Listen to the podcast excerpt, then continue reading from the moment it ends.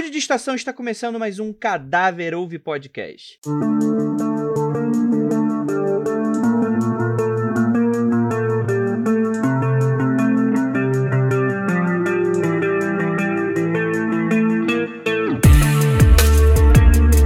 Aí, meus queridos, como vocês estão? Com alguma segurança eu posso afirmar que após a impactante passagem do século XX, a gente vive dividido. Mas quem acredita e defende que estamos polarizados nos diversos temas que nos rodeiam, parece ignorar um rico cenário de que diversos outros pontos de vista e opiniões se estabelecem. Isso vai desde política, economia e, é claro, discos voadores, né? Objetos voadores não identificados. Vamos com calma. De um lado, temos aqueles que não acreditam no fenômeno, trazem uma base argumentativa bastante coerente e relevante, mas fecham os olhos para uma realidade muito mais complexa e que, apesar dos apesares, toma contornos cada vez mais reais. Do outro lado, temos os believers no fenômeno, aqueles que tiveram acesso a todo tipo de material, dos mais inocentes aos mais fraudulentos, e que depositam a sua fé em extraterrestres visitando nosso planeta com esses veículos interplanetários. Apesar de parecer óbvio, OVNI não é ou pelo menos não deveria ser, sinônimo de discos voadores ou ETs. Mas é interessante a gente ficar de olho para, apesar dessa nomenclatura oficial, fazemos essa confusão o tempo todo.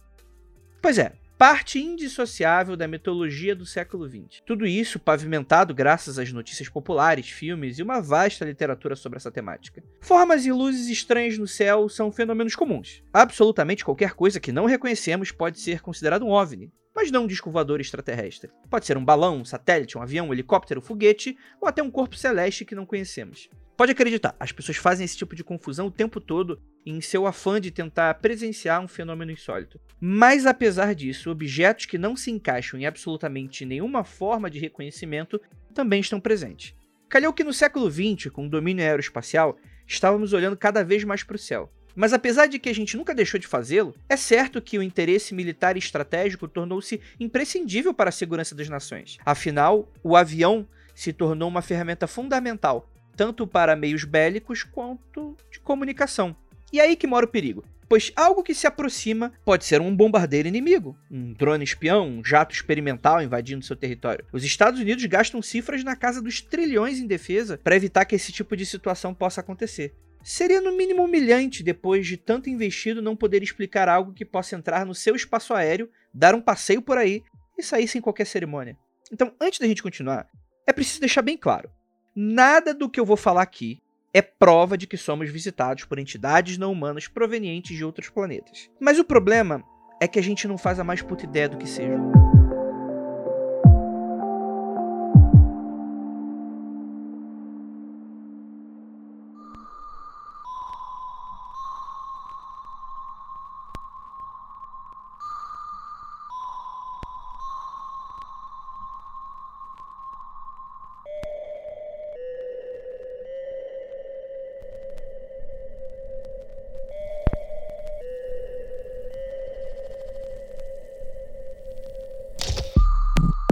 1945 foi publicado um artigo nos Estados Unidos abordando o fenômeno conhecido como Foo Fighters, que inclusive temos um podcast sobre isso, que eu vou deixar no link do post desse episódio aí. A gente gravou um Mundo Freak Confidencial sobre isso. Lembrando que não é banda, apesar de ter se inspirado no nome. Diversas bolas de fogo e formas estranhas acompanhavam aviões aliados durante a Segunda Guerra Mundial. Era tão comum que os soldados começaram a atribuir algum tipo de tecnologia bizarra alemã para mexer com o psicológico dos pilotos. Problema é que, com o fim da guerra, os alemães relatavam o mesmo tipo de fenômeno e afirmavam que achavam que era uma tecnologia bizarra dos aliados. E apesar de diversos relatos de pilotos tentando perseguir esses objetos e até abrindo fogo contra eles, o mistério permaneceu. Eles eram bem mais velozes e aparentemente imunes à artilharia da época. Foi atribuído o fenômeno a descargas elétricas nas asas dos aviões, mas não parece ter convencido muito não. Mas é aquilo, pode ser apenas uma histeria coletiva, uma lenda compartilhada entre pilotos. Em 1953, a mídia americana já conhecia os chamados e bem famosos discos voadores, que se tornaram uma verdadeira febre no país. Em Washington, uma série de avistamentos foram relatados entre controladores de tráfego aéreo, pilotos comerciais, civis e militares, tanto a olhos vistos quanto em radares. Diversos objetos sobrevoaram a região e criaram pânico. Rapidamente, as autoridades militares criaram uma série de painéis com o objetivo de estudar o fenômeno e acabar por desmistificá-lo. Naturalmente, teorias da conspiração já existiam, mas ainda eram um pouco tímidas. O primeiro grande painel foi chamado de Project Blue Book. E quanto mais testemunhos dos avistamentos apareciam, mais militares e céticos esses painéis foram se tornando. Um evento muito parecido ocorreu no Brasil, inclusive. Em 1986, dezenas de testemunhas entre pilotos comerciais, militares, além até do fundador da Embraer na época, Osiris Silva, presenciaram o fenômeno de luzes estranhas no céu durante a noite. Caças levantaram voo e perseguiam objetos. Mas esses supostos OVNIs eram muito mais velozes e capazes de manobras estranhas, que pareciam ignorar a física, segundo alguns testemunhas, com um comportamento errático e aparentemente inteligente. Quem está falando isso não sou eu, não. Foi o ministro da Aeronáutica em reportagens e entrevistas na época. Em coletiva, ele usa essas palavras.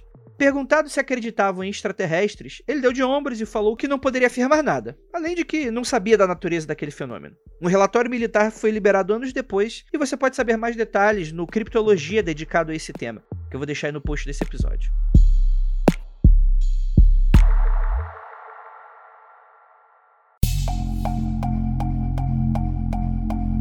Certo. OVNIs existem? Sim.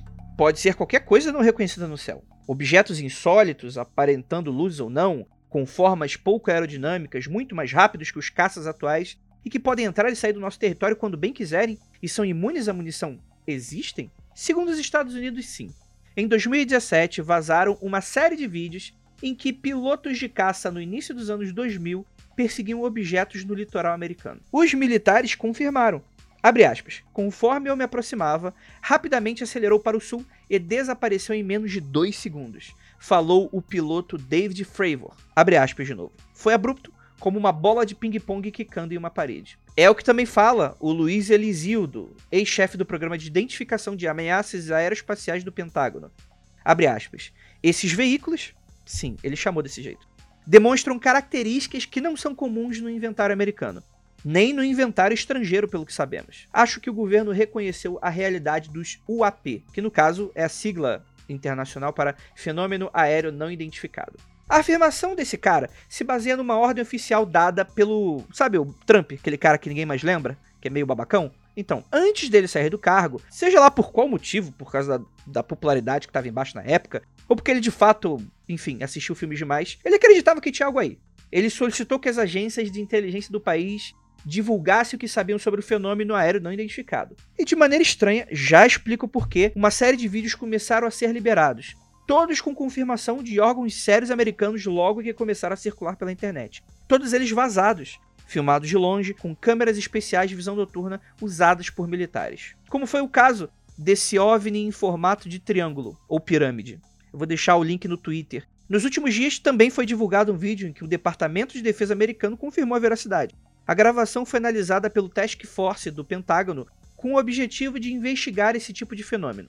O objeto entra na água e desaparece embaixo dela. Inclusive, você consegue escutar comentários dos americanos que enquanto assistiam o vídeo. O estranho dessa história toda é que esse perfil que está vazando esses vídeos é o tal do Jeremy Corbell. Se você não lembra, aconselho você voltar lá naquele nosso podcast sobre o Bob Lazar, famigerado. Ele é aquele produtor que tanto entra em embate quando o Ivan e o Lucas começam a discutir esse cara mamou nas tetas desse Bob Lazard até dizer chega. E, Bob Lazard, para quem não conhece, era aquele suposto funcionário da Área 51 e que fazia afirmações cada vez mais erráticas e mirabolantes conforme os anos iam passando. Inclusive, muita gente acredita nele. Né? Ele teria previsto o famoso material químico da tabela periódica que ninguém tinha descoberto ainda, apesar de o leigo não entender que a tabela periódica já tinha os espaços vagos, porque o pessoal já sabia que essas substâncias existem, elas só não tinham sido encontradas ainda. Bem, esse produtor, o Jeremy, ele tá acostumado a ganhar uma boa grana sobre esses assuntos, pouco ligando para se são reais ou não. O problema é que com esses vídeos tendo a veracidade confirmada, gera algumas perguntas pra gente. Primeiro, onde o Jeremy está conseguindo esses vídeos? Segundo, por que os órgãos americanos estão quebrando o silêncio sobre essa história? E terceiro, por que, que as notícias sobre isso parecem com cada vez mais frequência? Isso gera pra gente uma noção muito complicada do que é real ou farsa nessa história toda. Sendo que para desacreditar uma teoria da conspiração envolvendo forças armadas encobrindo e estudando evidências de supostas espaçonaves, seria preciso outra teoria da conspiração, sem qualquer evidência para afirmar que existe um interesse nesse fenômeno em deixar esses vídeos públicos. Mas a grande pergunta é: por que agora? O prazo que o Trump deu termina em junho desse ano.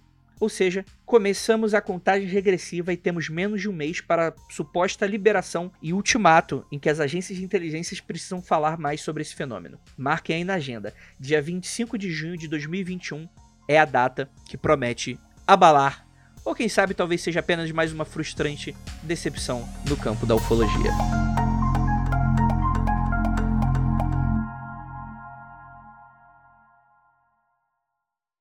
E é isso. Ficamos por aqui gostaria muito de agradecer e lembrando a todos que um Cadáver Vivo Podcast é uma iniciativa do mundofreak.com.br que você acessa tanto pelo nosso site quanto por diversos agregadores, inclusive o Spotify. E se você quiser incentivar esse e outros projetos, peço encarecidamente para caso você queira e possa entrar lá no apoia.se barra confidencial que com mínimo de 5 reais você ajuda esse e outros projetos da Casa Mundo Freak a acontecerem. É isso e nos vemos na próxima quinzena. Muito obrigado.